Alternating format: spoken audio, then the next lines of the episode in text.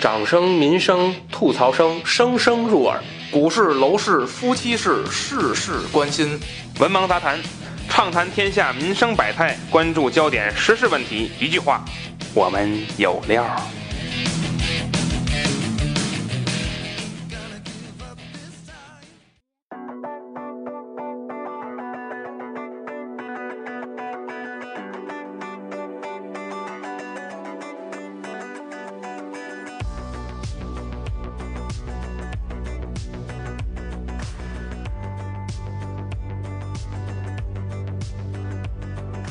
midnight. You come and pick me up, no headlights. Long drive could end in burning flames or paradise. Fade into view. Oh, it's been a while since I have even heard from you. Hello，大家好，欢迎收听最新一期《文盲杂谈》，我是主播安黑，我是子平，我是魏帅。你看，咱今天啊，这个开了一个算这个最近一年的一个大事儿啊，嗯，它就是共享系列，嗯哎，这是最近非常火的一个系列啊，非常火。呃，那咱聊一聊咱这这期目这节目啊，我预计是分成两期啊，嗯，呃，咱聊到哪儿算哪儿啊。嗯那第一期呢，咱先聊一聊，就是你接触到的这个共享的一些大的一些这个品牌，嗯，然后呢，咱探索一下这个东西是怎么走的盈利模式。嗯，哎这对吧共享其实也是国家提的一个号召哎，嗯就今年年初还是去年年底开始嗯提的一个，就是需要共享、哎开放、包容、共享这样嗯一个主题。嗯，而且今年呢，确实随着今年这个越来。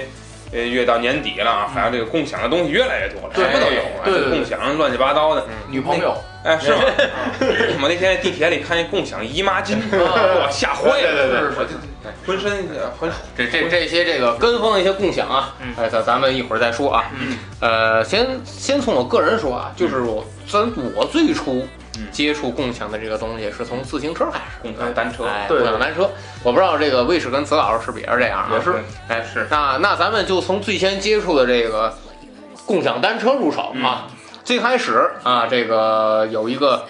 非常亮眼的一个色儿，一见小黄，呃小嗯，黄车，嗯哎，小黄车，哎嗯，那咱介让这个子老师介绍一下啊，这个小黄车它是怎么回事儿？小黄车其实，呃，我我见的好像最最开始见的是小绿车，啊哎，我也是，其一实种绿车，小绿车，那个那个车筐是银色的，哎，嗯，对吧？嗯小绿车，嗯？小绿车小绿车，然后这个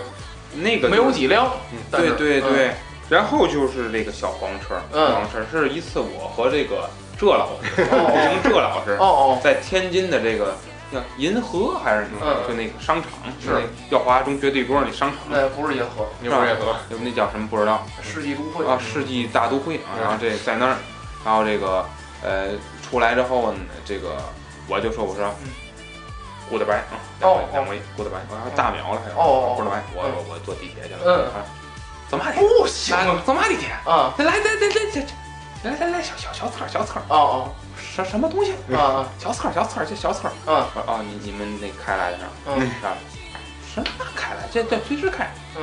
是吧？你们锁一块儿了。嗯什么玩意儿？哎，给我比划，你过来过来看这嗯啊，这这这这样这样，夸哎，就说这个嗯一百块钱押金，要不嗯两百块钱押金，不知道啊嗯啊，就就那么那小绿车似的，小绿车就，就那么一扫，啪就开了。嗯，小黄车呢是嗯那扫完之后还得拧，嗯就那对黑色儿的那对对个对黑颜色的锁锁，啊，拧四四个锁，嗯拧拧完之后啪一摁就开了。嗯嘿，我觉得这太神奇了。嗯我说这个，这我说这就就归你了是吗？嗯，嘛归我，嘛归我，这骑到哪儿算哪儿。这鬼我爸嗯爸，就 说这骑到哪儿算哪儿。嗯，然后我说怎么计费什么的，哎，嗯给我一讲，我嗯说哎，这个太新鲜了，是这个是是不知道这个是，这个说这话呢，还是去年年底了，嗯还是这个。那么今天咱介绍一下这个小黄车啊，嗯这小黄车呢是 UFO OFO 啊，O OFO O O OFO，嗯，这个是一五年六月嗯那实际上呢就已经出品了，哦这个这个小黄车，但是当时呢就是嗯。就没有是是在我们身边试行，可是能在一些学校园里哦，试行啊。嗯那么现在呢，嗯也已经连接了这个一千万辆，一年一千万辆，哎，然后遍及全球十六个国家，是是是，呃，超过一百八十座城市，嗯两亿用户，嗯，这个那么出行记录呢是四十亿次，哎，四十亿次，嗯，这个很恐怖的数据啊。对对那么在今年十月二十日，其实就是前不久，嗯，这个小黄车宣布呢，每日订单啊突破三千两百万哎，一天的啊，嗯再次创造了这个行业的这个订单最高纪录，嗯成为了全球最大的共享出行平台。嗯那么实际上，小黄车公司呢，呃，也就是 OFO 单那共享单车这个公司呢，嗯呃，它是这个最开始是这个叫戴维是吧？嗯，戴维啊，戴维这个九零后的一年轻人啊，嗯他和他的同学啊，他们都是北大的，嗯，还有他们同学呢，这个参加了一个比赛，叫青年大学生什么创业哎大赛，创哎业大赛，哎他们是那个冠军嗯那一届的，嗯就是这个设计的就是这个嗯共享单车的这么一个系统。嗯，当时呢，呃，可能商人们吧，嗯看到了这个潜在的盈利模式，哎，就去投资它。嗯投资刚开始投资呢，没敢做大，就是说你们在这个校园嗯各大校园实行这个。是当时设计第一代小黄车就是这个黑色的锁，哦，四圈儿，然后拧完之后啊，嗯一摁，四个位密码锁啊，，对这个漏洞百出的，哎但是它呢，在校园里，校园里呢，首先，呃，特点第一个高素质，嗯校园高素质。嗯。第二个呢，就是这个，呃，确实有这个刚需，哎这个比较重要。大学校园比较大，其次呢，就是你说它大，它校校园跟社会来比还是小，是所以它报损率低。对对对这它不会说我骑三天，对我对骑对俩小时不会的。对，骑工地儿去五了，分钟，对这对大学的校园来说，五分钟的嗯足够行车这个时间，对所以呢，车的报损量会很低，对，所以它这几好个维护啊，对而且也它这几个条件呢，导造成了它这个初期运营非常好，小对是黄对车是对是非常，好，这个一看就可以投放到社会了，哎，太单纯，啊， 于是就投放到社会了。嗯，呃，那么今天呢，这个 OFO 的这个 CEO 就是戴维啊，嗯他的一个经营理念就是以共享经济加智能硬件儿解决最后一公里的出行问题。切嗯， 这种嗯这种想法非没常好。啊想到解决了非常多人的出行 问题，对超过了，嗯不光是最后一公里的嗯事儿，对对对对连家都进了。对对对对对，而且进了就不出了， 嗯，嗯那么，呃，他哭了的就换嗓了，对嗯，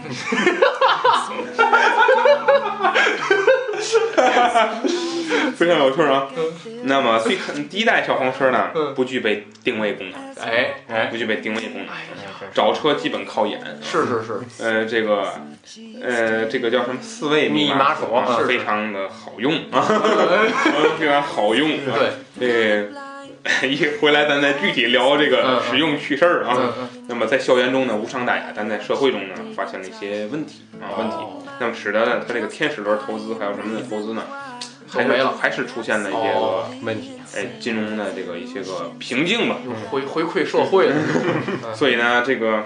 一旦出现问题之后呢，嗯他就需要解决啊，嗯所以呢他就这个呃。在改进吧，今年好像上线了三点零版，今哦年哦非常明显上。其实今年年初还都是四位密码，哎，哎，是是啊是，，突然就更新换代，换成这现在咱看到的这个需要扫码，扫码是然后四输入四个是数是嗯字是啊。是那么它的这个使用方式就是，首先呢，安装 APP 啊，这个不用说了。然后呢，输入车牌号或者扫码，嗯然后呢，这个输入这四位密码，嗯点击啊，输入四位密码之后呢，嗯呃，这个呃，骑车之后锁在，它是一上来是有车桩的，哦在塘沽，哦我我记得塘沽的那个塘沽有个词叫街里，哎哎哎街里那块儿啊，嗯就是有一个幼儿园，我忘记了，那块儿还有 OFO 的车桩呢，哦你看那多早，哦相当于它很早就有这个。是那是现在那个也不需要，是不需要车桩。那么随随随骑随停，嗯停到一个地方一锁上，嗯它有那个反那声音，嗯就是提示到你就可以，哎，把它放在这里，别人呢再来啊，这样一个使用方式非常简单，嗯非常简单。嗯啊，那么这个我觉得就是超越嘛，就是以前可能以前其实就有共享单车，但是好像从来没有说这么方便的情况。就是以前啊，就是这个，因为国家一直在提倡这个共共享这个概念，所以说以前就各个城市呃，以交通局这边儿它投放了一批共享车，但是这就特别难用，特别难用，特别难因用。为它得需要这个城市的一个什么那个公交卡，哦你这卡里得有预存，也不几百块钱余额，嗯然后你400四百，你扫码，呃你扫那个刷那个卡才能开，嗯而且停完之后。不是说随便停到一个位置就行了，你还得给人还回去，它有车桩，有车桩，嗯，嗯哎，所以说就限制了那种车的这个发展。嗯是嗯，以前那个天津城市卡这个共享单车我骑过，它最难用的就是开锁和解锁。哦，它那个开锁啊，那个可能是因为机器老化，因为它是被空，这个它是那个摆放在外边的，有时候是雨淋啊嗯什么的，它那个锁锁不上，哦，它锁锁不上。有时候呢，是你可能可能我开它的时候，我贴了一下，嗯，可能贴完之后呢，我是给它拔出来的，我可哦，能不是解锁锁，我不知道。嗯，等我锁上的时候，我又贴了一下嗯，这一下呢，相当于是我使用，哦，而不，是我交钱，嗯，但所以这下造成矛盾了，嗯我这个卡就冻结了，哎，嗯，我就遇上过冻结。后来一一会儿具体再说我使用这个过程中的呃困惑啊嗯，但所以这个非常不方便嗯。但是小黄车改善了这个特点，哎，不需要，不哎需要那么多费劲的事儿，是非常好。那么今年出三点零呢，就是不是黑的这种锁了，啊嗯，非常好用。嗯，呃，而且它那个车座儿的这个升降，它是有尺尺码的，嗯，你能够根据自己的这个需要去调节它。哎，嗯，这需要有这个之后呢，可能你就每次记住你调到哪儿最合适了，嗯下次这辆车还是这么调，哎，你不是盲调了。现在这咱有时候是盲调，不知道调到什么高度。，嗯这是一个。还有就是车筐，嗯，车筐呢，呃，那个以前那代没车哎筐，没车是是没车筐，但是很好骑，我觉嗯得。对对，车筐好像是不太好骑是了，是是是，车筐不跟着砖，嗯，车筐永远重心朝下。是是，这么一个设计。那么除了这个之外呢，还有几种款式，比如公主车，哦女孩儿专门女孩儿专门骑女孩儿适用的啊嗯，我就不描述了啊嗯。还有这个肌肉车，见过一个打轮儿那个，我我还有一次发朋友圈儿呢，嗯变速我还有吗？那那太尬了，那嗯，那个还有一个二八大杠，哦，这这非常厉害，嗯雷锋车啊，大梁车，这个二八车这个我我也我我没见过，但我在网上见过图片儿，哦，非常的这个非常好啊，看，嗯嗯，但是在天津这头儿嗯，没遇到，基本上没没看见是过。是，基本上只有肌肉车我见过，哦，而且还是管理人员，管理人员骑的对，，都是 OFO 的管理人员，就是他每次就是在这个单车投放点，还有投放点，嗯，开来一辆就是卡车哦，啊，然后那个旁边都会跟着一个工作人员，嗯这工作人员骑一辆肌肉小花，嗯。特别帅。嗯，可能在咱这儿这个是街面上可能看不见，可能这个到群众家里可能会有。不是这个色儿的哦， 嗯，那么，呃，小黄车的这个公司现在面临的一些问题啊，嗯也是比较多的。嗯，呃，我给它总结成三类。嗯，第一类就是坏车太多，是，经常就是频频扫码不好车，对对对，车的这个车身啊，嗯各个部位都可能坏，是，脚踏板，嗯，车座，哎链子，前后带，嗯总而言之，嗯我是我本人就遇上过，嗯四连坏。嗯虽然我一会儿咱们聊具体问题的时候细啊讲四连坏四连坏的故事啊。嗯，还有就是第二个就是上私锁，自己家锁是，上嗯开不了。哎，第三个就是这个一旦出现事故，嗯责任方不明，哎，你这是 OFO 负责，嗯还是你家人负责，嗯还有还是你自己就是骑车的人负责，嗯还是说其他的交通事故，比如跟他剐蹭哎这个车，这个有时候说不清楚。嗯啊有我也看有报道法院上的这些事儿啊嗯。这是我简单介绍一下这个小黄车这个公司，哎它现在发展和面临的问题。嗯，哎，哎，这个跟小黄现在有一个最大的竞争对手，我就是以天津为例啊，嗯最大的竞争对手，小黄车这边还有一个小橙色的车，叫做摩拜。嗯哎，哎，摩拜跟它现在是最大的一个竞争对手啊。嗯摩拜单车啊，摩拜单车呢是由这个这个胡胡伟伟是吧？嗯是这个胡伟伟啊，在这个创办的。嗯呃，他这个人就明显不同于这个戴维啊，戴维是一个大学生，嗯他明显就是有过这些交通的这个经历，因为从他的简历上能看出来，他做过汽车科技的媒体，嗯科科科技的这些事儿，所以说他对于这些交通运营的这方面，他不是一个门外汉，嗯他是一个行家里手。嗯，呃，他摩成立的这个摩拜呢，比这个小黄 OPPO 公司要晚这么一年嗯，他是在一六年这个宣布正式开始投放，嗯然后它投放的地点是上海，一六年投放在上海，呃，它参照了一些 OPPO 的一些模式，但是对它的问题进行了一些最开始就进行了一些改进。嗯首先，它的 APP 上是需要实名注册的，嗯嗯你必须注册你的电话，收验证码，哎，实名注册，然后它呃也是通过这个先交这个押金，然后才能才能进行使用。嗯嗯，然后第二个，它比较好的一点就是，它没走戴维的这个弯路，嗯，就是说它这个摩拜的这个锁呀，嗯，是你必须去扫码，哎，扫码自动解锁，没密码，哎，骑行到了目的地，嗯，关锁自动结账，哎，这这就就是它开辟了这样的一个模式，就说你这个车，我推到自己家里嗯没有用，这就不太受欢迎。嗯你下一次嗯，你还得来扫码解锁，哎，这是第一个好。第二个，刚才子老师说的，OPPO 这个车啊，它的前腰带是充气的，是，摩拜不是，嗯摩拜的第一代车嗯，它是实心儿的带，哦，啊，实心儿的带，哎所以说会漏气，不会出现说什么带坏了、漏气了、哦没气了哎，这些问题不会出现。是，哎，所以说它最开始是从这两个方面，哎，就是没有走这个弯路，嗯那么开始了进行这个投放。嗯但是这也造成了摩拜最开始的一个问题，嗯，实心儿带车重，哎，特别沉那单，特别沉，嗯，特别沉。最开始的这一代车，当时是多少斤呢？反正，嗯反正骑起来挺沉的，是嗯是是，骑起来挺沉的。呃，所以说这个辉伟看这这不行，哦，这不行照这么下去是干不过。嗯，然后他推推出了第二次的车，哎叫现在官网上叫氢气版。嗯哎氢气版呢，加上了一个前面加上了一个框，哎，这个框呢非常好，是跟着你的把动的，是的，啊哎，不像 OPPO 是固定的，是跟着你的把动的。嗯，所以说这个骑起来就感觉从视觉效果上来看，就是感觉很舒服。嗯然后第二个，尽管采用这个实心带，但是在实心带上呢，通过打孔，嗯，哎，减轻了这个带的重量，哦，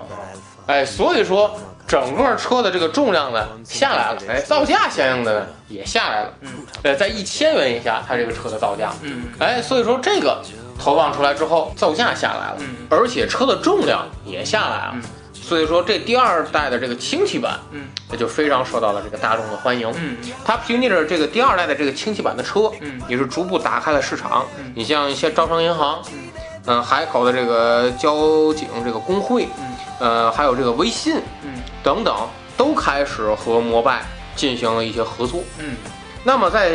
这个 OPPO 公司在推陈出新的时候，嗯，这个摩拜也没闲着，嗯，它推出了自己的一个概念，叫做什么推荐停车点，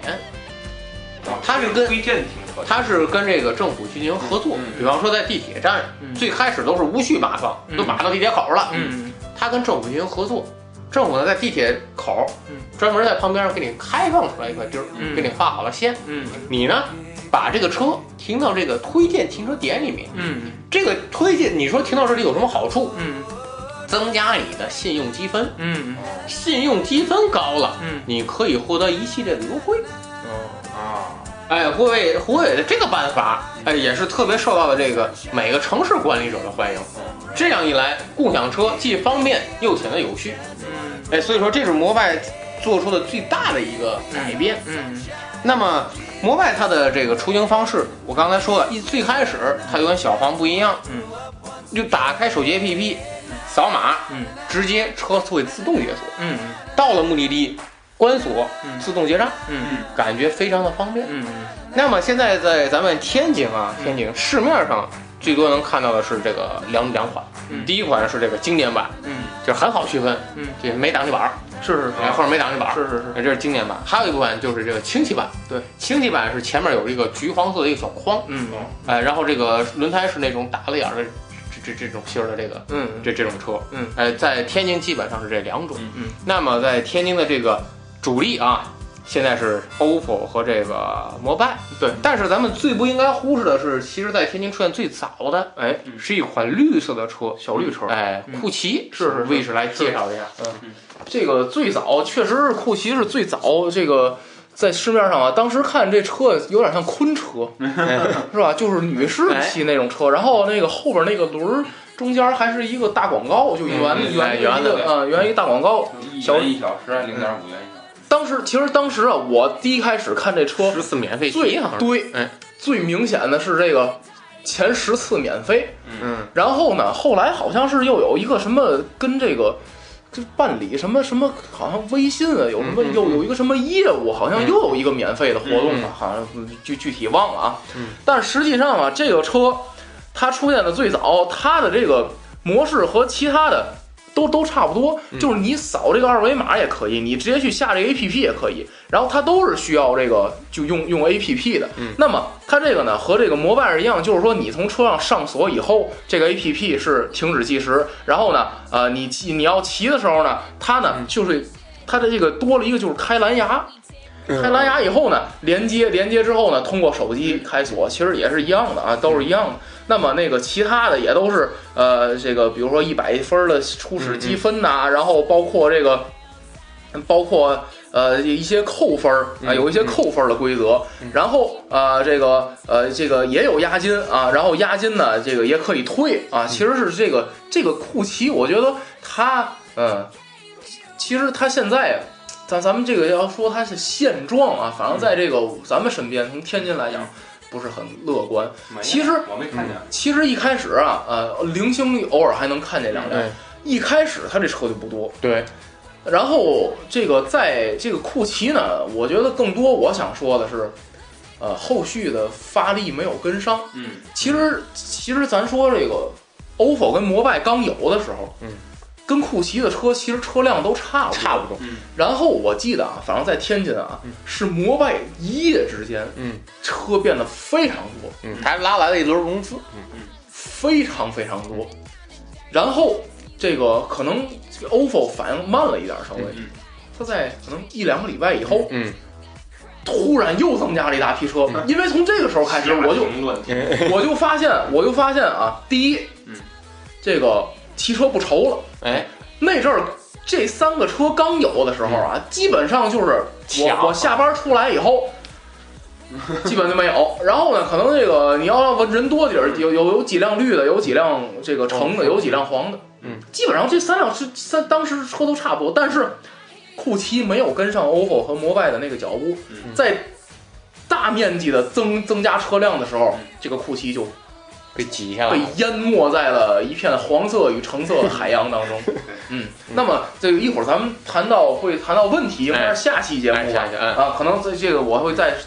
说库奇再说的多一点。嗯嗯嗯嗯，那好，咱刚才超了一个这个一一点儿时间啊，嗯也不一点儿了。嗯介绍一下这个，嗯尤其是天津出现的这个三大车的这个品牌啊。嗯那么好多人就包括子老师有这个疑惑，就说，你看啊，咱骑的时候嗯一小有的是半小时一元，嗯，有的是一小时一元，嗯，那么它的盈利模式在哪儿？没这个公司不可关能。键是根本吸不够饭碗。对啊，嗯你关键是这个公司不能总靠融资来进行盈利吧？嗯哎，那么这个我我啊查了阅了一下资料，来给大家简单的这个阐述一下，就是说这个共享单车这个行业，它是怎么用进行了盈利的，嗯这个公司是怎么发展的？干房地产。呃，首先啊，这个你要想骑这个共享单车，嗯，不是白骑，你啊最开始得有这个押金。哎那么好了，它的第一大盈利来源哎，就是这个押金。押金。好，使用共享单车要起要交这个押金，嗯而这个押金呢，不是说我这次起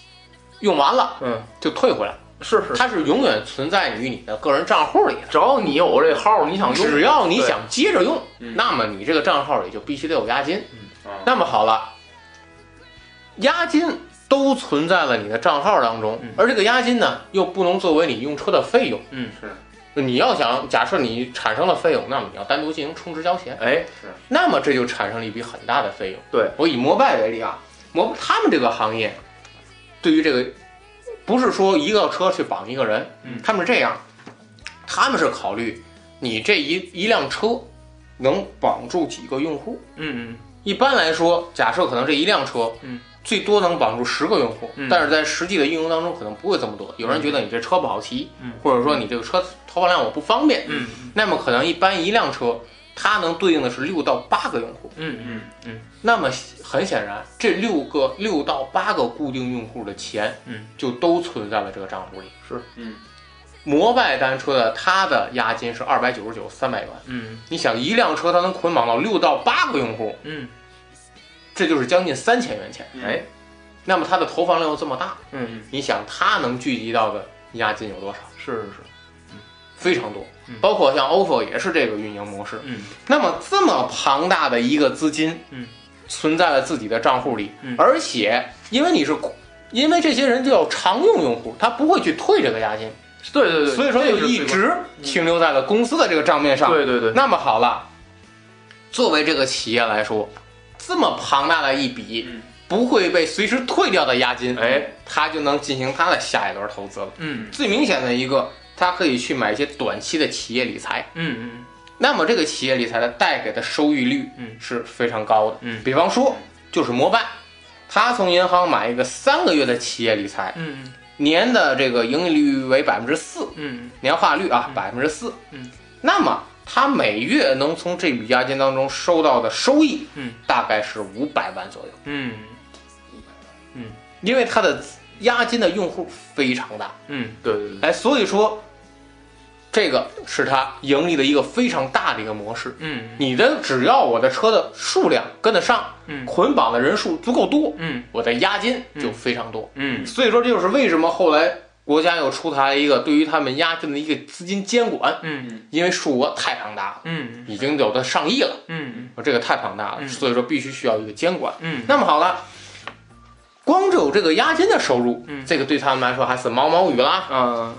那么第二个大收入就是也是和时代紧密相连的，嗯叫做大数据收入。哦这个怎么理解？嗯，就是说实际上啊，咱们在骑单车的时候都忽略了一点，嗯咱们得注册。哎，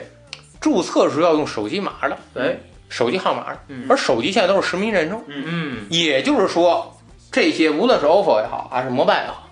它都掌握了你的真实的一些数据。哎那么你在骑行的时候，嗯他们后台都是有定位的，嗯你这车到了哪儿？嗯也就是说，你在骑行的时候，你无形当中把你骑行的数据嗯发给了他们的数据后哎台。注意这个叫大龙的人，嗯，这个人在加分高速上， 嗯 洗头发给狂他啊， 们，发给他们后台。嗯那么每天这么多的车来车往，嗯每个人都会发送一条数据，每个人发送一条数据，嗯是最直接想要这个数据的，嗯是美国，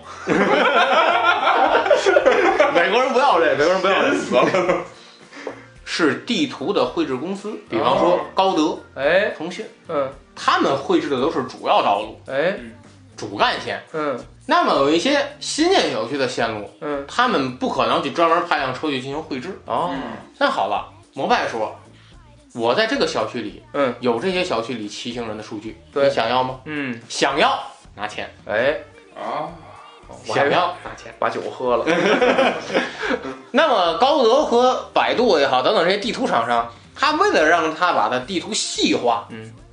那么他就愿意去花这个钱来购买摩拜的数据。嗯只要这儿有旗，意味着这就肯定有路，对对对，那么我就可以绘制出来。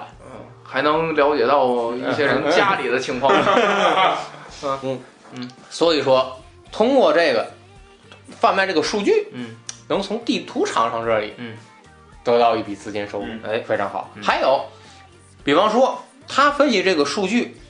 呃，能卖给一些其他的一些商铺。我举个最简单的例子啊，嗯比方说摩拜，嗯咱选择一个人多的地儿，嗯北京的这个中关村。嗯嗯这个奶中关村里呢，咱选择一个商铺，嗯就就叫奶茶的商铺。嗯嗯这个奶茶的商铺呢，他分析啊，他自己有数据分析，嗯，他觉得大约有百分之十的人可能要买这个奶茶，嗯，那么我假设做一杯奶茶需要三分钟，嗯，每个小时呢就是二十杯，嗯，对吧？那么满负荷工作十五个小时，就是每天的最大产量是三百杯，嗯，一杯奶茶十元，每天可以营收三千元，嗯，这只是一个很美好的一个设想。嗯嗯首先第一个，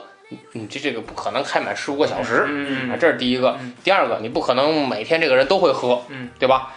基本上能做到有这个三分之一的销售额就已经很好了。嗯那么你再除去这个店租啊、嗯成本呐、嗯等等这系列嗯嗯，你的利润也就在每天五百元左右，嗯这是最大的一个利润了。嗯，那么摩拜，摩拜可以说了，我呀有办法让你更赚钱，嗯因为什么呢？我手头有数据，嗯我可以通过这个数据，在你这个奶茶店门口停靠的这些数量，哦嗯，给你做一个精准的一个广告营销，哦，我提升你的营业额。哎，但是想要这个数据吗？嗯，想要的话，拿 钱。哎，营业额没了，嗯，哎，又是一个嗯盈利的一个模式。有一天收你五百元 的数据费啊呀、哎嗯，又这又是无形当中的一个这个盈利模式。嗯哎，那么还有一个，嗯打开咱的 APP，嗯，最讨厌的是前面总有五秒钟的广告。哎，你想，我的用户用量足够多，嗯那么就吸引了一些广告厂商，哎，嗯我能不能打一个广告？嗯嗯可以，嗯想出现你的画面吗？嗯拿钱来。嗯，嗯打开摩拜哎其实可以 更轻松。想要，OFO 的广告， 想出现画面，拿钱来。嗯哦而且还有一个，像摩拜，它现在出现了一些，这个你骑行的时候，它会赠你，比方说省时啊、环保啊，一些一些所谓的它里面的一些勋章，嗯，哦，我可以有靠的是商标啊，哎，我嗯可以靠这个勋章，嗯去兑换一些礼品。哎，那么这些礼品无形当中就和某些品牌嗯相关联，兑换一想出现吗 OFO OFO 自行车，嗯，想出现你的品牌商品吗？嗯，拿钱来。哎，嗯，所以说，除了刚才的押金，嗯这些大数据的收入，嗯，应该是占有它的最主流的一些嗯地位的，嗯，大数据的一个收这入么一说就是它还是挺赚钱的，非常赚钱是是是，啊，包括大数据也好，广告收入也好，这两个加在一起，都是对它的一对它企业的最重要的一个盈利的一些东西。嗯那么最排在最后面一个末尾的，实际上就是它的一些这个运营收入。哦，而这个运营收入呢，不仅仅是通过咱们骑车，最开始它没有这些活动的时候，啊，半小时一一零点五元，一小时一元，嗯通过这个来收费。嗯，现在 OFO 也好，摩拜也好，它推出一项月卡，我其实当时我就觉得嗯哎这月卡早晚得有，嗯啊这不就跟那个最早那坐公交一啊样吗？它推出这个月卡，虽然是免费骑，嗯，但是你投入这个五元钱，嗯，还跟押金不一样，也押是金还能退，也是这钱呢，这这退不了。嗯是，而且这个月卡办完之后，实际无形当中，它把你这个用户锁哎定住。这这是很厉害，我能免费骑，我不退押金，对对对我不会退押金的。对对对，他可能由原来一辆车锁定六个人，嗯，变成一辆车锁定到了九个人哎，哎或者更多。嗯，你不退押金的话，这个钱永远是在他的手里。对对对，也就是说你嗯一千万人骑，一个一个月五块钱，那哎就五千万。是啊是是是，你看似五块钱我能骑三个月，嗯，他绑定的不仅仅是这五块钱，嗯是是，而且是你这些所有人的押金，你保证嗯在这三十天之内、半年之内、呃，半年之内或者一年之内不会退押金，哎，嗯更利于他买一些更长一些的企业投资，是是是，那个带来的回报嗯是更大的。嗯，哎，所以说。这个共享单车，你尽管你看着它，哎呦，这个很便宜啊，嗯能赚钱吗？这个能赚钱吗？啊是实际上，他们在不断投放单车数量的同时，能通过自己广告的收入、嗯押金的收入、数据的收入，包括日常运营所带来的这种月卡的收入，嗯，滚雪球一样，导致他们的资本越来越大，越来越充实。哦看谁干得过谁，是是谁是，干得住。哎，那么关键要想看，在竞争当中能生存下来，第一个你车的质量，嗯，都是坏车，这肯定是影响用户的体验。是对对对，嗯，还有一个跟你的这个服务器的运营维护有关系。嗯就是之前摩拜有一度遇到了一些诟病，嗯，就是打开它的这个呃呃客户端扫码的时候不流畅，经常卡，经常我遇见过好几次，嗯经常卡。呃，那么这些都是需要哦这好像些哎要解锁一辆小货，需要这些厂商他们去不断去更新去改进的。对那么谁能尽早的实现这种良性的循环？嗯，把这些钱能用于更好的提供更好的车型、更好的服务，嗯，就决定了谁能在共享的这个市场里长时间的去存在下去。对对嗯。对，我觉得还有一个最重要的原因就是说，一定要保证车的数量，好车、好车的数量。你别停一停就是不能用，就是因为什么？因为就是说这共享单车呀，呃，就包括我个人，包括身边好多的朋友啊，呃，包括早晨看到的各种各样不认识的人啊，嗯 都是上下班去骑，嗯是可能下班不着急，嗯你上班的话，非常你比着急你你比如说真的就咱刚才说我说那酷哎骑，嗯你没有几辆车，嗯，我早上还上班。我就指着骑你这车，那我肯定不会选择你这个品牌。是我早上不一定有没有车了，那我，那我不可能会就是说一直在在用你这个成为你这个客户，哎，嗯，因为耽误耽误事儿啊。哎，咱这期花了一些时间啊，介绍了这个，呃，天津存在的这个三大的共享单车嗯啊，包括它的一些运营模式。嗯你看到它不是没利可图啊，它的利利润非常大。是是，那么是这样一块大蛋糕出来，嗯吸引了一些共享厂商蜂拥而上，哎导致撞得头破血流。，对，还有那这个对油油漆制造商的这个， 嗯咱们呢，咱们在下一期节目里啊，嗯，咱主要谈一谈这些撞得头破血流的啊、嗯共享厂商，哎和一些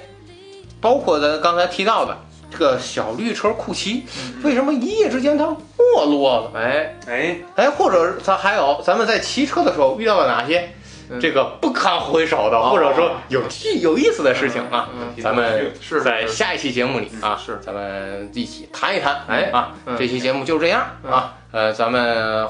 有想和我们进行话题互动的，或者你想补充他们有其他一些盈利模式的，嗯也可以在下方给我们进行留言嗯啊。咱们下期再见，嗯 再见，再见。 alone, I can hear people talking about. But when you hold me near, you drown out the crowd.